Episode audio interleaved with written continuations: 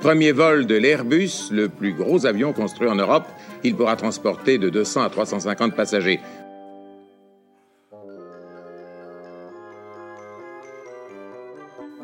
Le 28 octobre 1972, l'A300, le premier Airbus de l'histoire, décollait pour la première fois de la piste de Toulouse-Blagnac. Difficile aujourd'hui d'imaginer qu'avant cette date, aucun Airbus ne volait dans le monde et que derrière la réalisation de cet appareil allait s'ériger toute la construction aéronautique civile européenne et que suivrait une famille prestigieuse d'avions commerciaux hissant Airbus au premier rang des avionneurs mondiaux avec Philippe Jarry, qui a œuvré pendant 30 ans au sein d'Airbus, qui a vendu des Airbus, qui a dirigé la stratégie et s'est occupé des programmes futurs, nous allons vous raconter l'histoire de l'A300. A300, l'Airbus qui a fait décoller l'Europe, une série en 5 épisodes de la collection Mémoire d'Aérobuzz. Chapitre 5 l'envol commercial.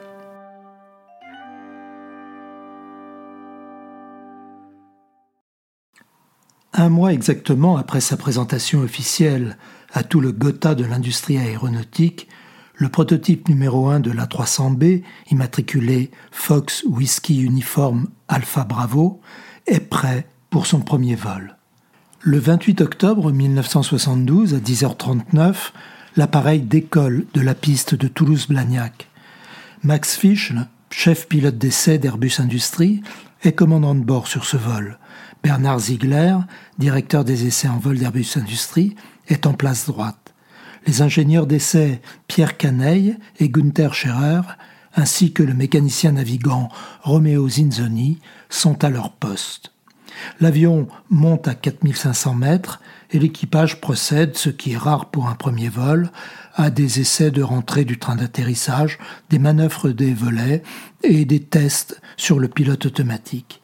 Une heure et vingt-cinq minutes plus tard, l'A300B revient se poser à Toulouse-Blagnac, un premier vol sans histoire, presque une formalité.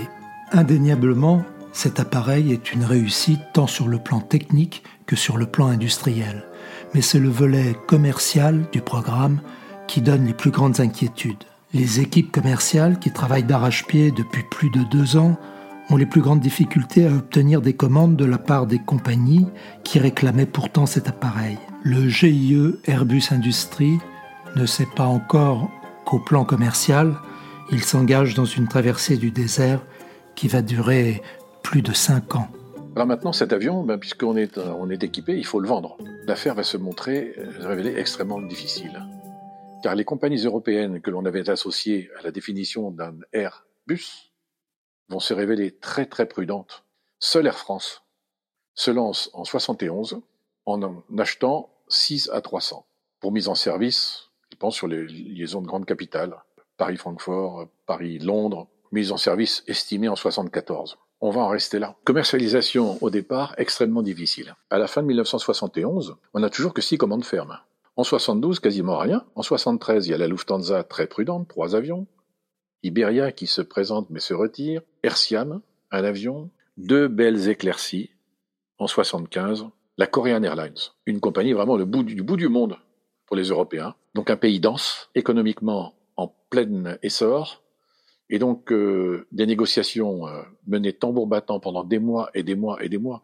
Je crois que le négociateur en chef avait dit qu'il avait fait quelque chose comme 60 voyages aller-retour entre Paris et, la Corée, arrive à décrocher finalement une commande pour six avions, 6 à 300 B4. C'est la première, vraiment le premier signal un peu encourageant. À cela va s'ajouter la décision d'Indian Airlines. Alors là, Indian Airlines, il semble que c'est un pays qui correspond géographiquement et sociologiquement quasiment aux besoins de la 300 un avion de grande capacité pour lier des grandes cités. Et Indian Airlines va commander euh, d'abord quatre avions, puis prendra des options et deviendra un client extrêmement fidèle. Le GIE déploie tous ses efforts pour installer son image de marque sur la proximité et l'écoute des besoins de la compagnie cliente. La proximité du client est absolument essentielle. Ça va se révéler très très vite, très tôt dans le programme, Puisqu'à l'occasion de la première commande jamais passée par une compagnie aérienne, qui va être la compagnie nationale Air France, qui veut acheter 6 Airbus A300 B, cette compagnie dit à Airbus Industries, l'avion est trop petit, je veux davantage de sièges. Et donc, le directeur général d'Airbus Industries, Roger Béteil, va devoir retoucher l'avion et faire évoluer et va créer une nouvelle version, la 300B2, qui sera la seule véritablement commercialisée au départ. Donc c'est un client qui est intervenu pour avoir l'avion le plus proche de ses, de ses demandes. Les fondateurs du GIE, se souvenant de ce qui a manqué à Caravelle, savent que le succès des ventes passera par l'organisation d'une après-vente solide. Ils mettent tout en œuvre pour bâtir un support client irréprochable pour la 300. Ils sont aidés en cela par le motoriste General Electric qui dispose d'un support international réputé et qui aide Airbus Industries à mettre en place sa stratégie. Le fait que le motoriste General Electric se lance à fond en support de l'Airbus A300, ça va compter énormément. L'après-vente, le support client, va véritablement faire partie des services offerts par euh, Airbus Industries pour soutenir les flottes d'A300. La disette commerciale se poursuit au cours de l'année 1973. Cependant, les vendeurs d'Airbus Industries, qui multiplient les initiatives pour imposer leur appareil, pensent qu'il est temps de sonder le marché américain. Une percée commerciale sur ce marché de référence aurait un impact considérable. Aussi, quelques mois seulement après son premier vol, il est décidé d'envoyer le prototype numéro 1 de la 300B aux États-Unis pour une grande tournée de présentation technique et commerciale. Cet avion va donc euh, visiter différentes villes euh, aux États-Unis, notamment Washington et Chicago, et être présenté aux compagnies américaines, au NTSB, à la FAA et aux aéroports. Il se trouve que j'étais étudiant aux États-Unis, euh, dans la ville de Washington, et que par l'ambassade de France, j'ai pu obtenir un billet pour monter à bord d'un des deux vols de démonstration qui a eu lieu sur la route Washington-Charleston-Washington. J'ai fait ainsi euh, une heure et demie de vol dans le prototype de l'A300, à genoux derrière Bernard Ziegler, près du piédestal central, un vol impossible à oublier. D'autres tournées seront ainsi organisées dans différents pays, démontrant au passage l'excellente disponibilité technique de la 300B, pourtant encore à l'état de prototype. Fin 1973, la planète est secouée par le premier choc pétrolier. Le ralentissement économique qu'il provoque bouscule le monde du transport aérien. Il sera fatal au carnet de commande de Concorde, et lorsque l'on propose la 300 aux compagnies aériennes, celle-ci oppose la capacité en siège trop importante de l'appareil. En mai 1974, le premier A300B2 livré à Air France effectue son premier vol commercial. C'est bien sûr une étape importante pour le programme, mais le bilan est encore mitigé. Quand on fait le bilan, euh, déjà en 1974, il n'y avait que 16 avions vendus depuis le début. Et euh, quand on relit l'accord franco-allemand de 1969, l'équilibre financier du programme était envisagé au niveau du 360e avion. On en est loin. Si en 3-4 ans, on vend 16 avions, combien faut-il de siècles pour en vendre 360. C'est mal parti. 75 a été un peu meilleur. George Wardy, l'américain, est devenu euh, patron de l'après-vente. Ça va se révéler essentiel, notamment pour soutenir et aider Korean Airlines et Indian quand ils recevront leurs avions. 1975 est aussi une année de transition importante pour Airbus Industries. Henri Ziegler, qui a tenu les rênes dans les tempêtes et assuré la stabilité du programme, atteint par la limite d'âge, quitte le GIE. À 46 ans, Bernard Latière devient le nouvel administrateur gérant d'Airbus Industries. Il se révélera un redoutable négociateur et ses qualités seront appréciées au sein du GIE qui, pour l'heure, connaît des résultats commerciaux alarmants. 76, c'est la catastrophe. Un avion vendu et une annulation. Bilan zéro. Industriellement, on accompagne cette mévente, cette difficulté de vente, en lançant des tranches d'avions de 16 avions. C'est tout.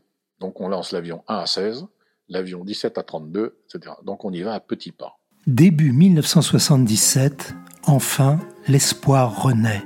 Un vent favorable souffle des États-Unis.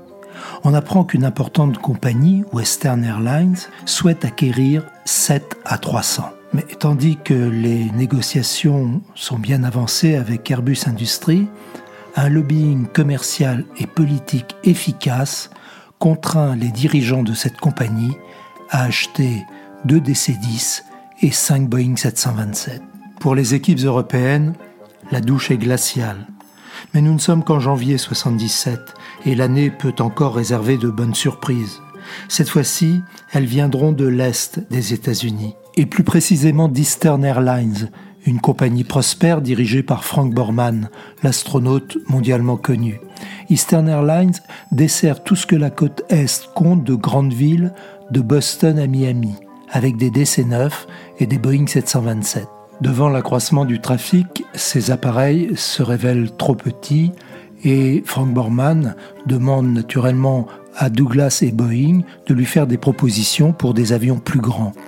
Et curieux ou peut-être intéressé par la technologie européenne, il demande également à Airbus Industries ce qu'il a à lui proposer.